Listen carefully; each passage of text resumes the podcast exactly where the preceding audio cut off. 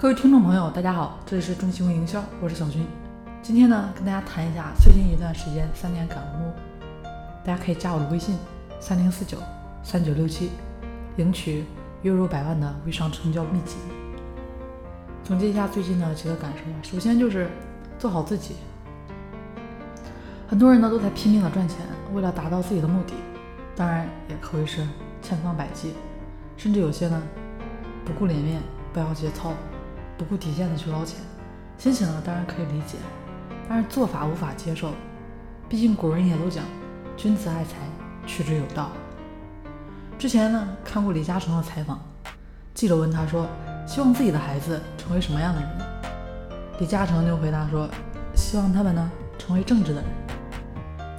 最近很多人见面都会跟我说，哎，小军，你们做的不错，能帮助传统企业做好微商，只见贼吃肉。不见贼挨打。过去的一年多，我几乎没有做任何的发声，把自己包裹起来，踏踏实实的练内功。不要羡慕任何人，一切结果都是有原因的，无论是好的还是不好的。当你练好内功之后，结果一定差不了。其次呢，跟大家分享的第二点就是学习。一个人要想不断的进步成长，最好的方式就是学习。读书、听课、看视频等等，这些都是学习的途径，但你一定要去做，而且呢还要坚持下来。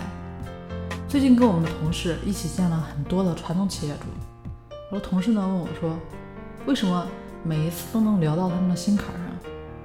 我说：“我了解他们的需求，也知道我们能够怎么样去满足他们的需求。”同事问我说：“怎么才能做到呢？”我说：“除了过往的经历之外。”再就是不断的学习，然后再通过我们的工作去践行学到的内容。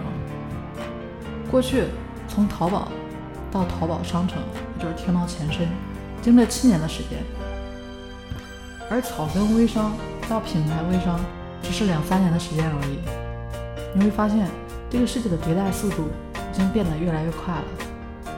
如果你没有足够的知识储备，又怎么能够应付得了？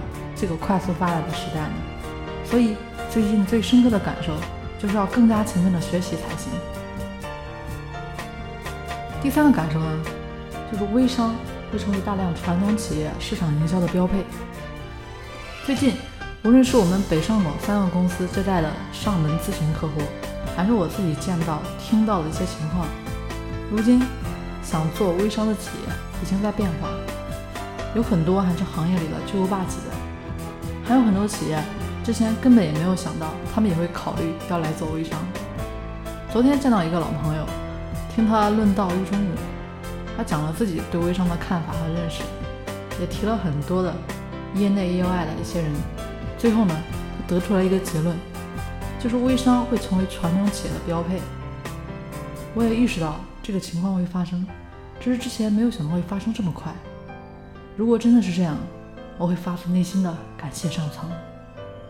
今天呢，就跟大家先聊到这里，大家可以加我的微信三零四九三九六七，我们下期节目见。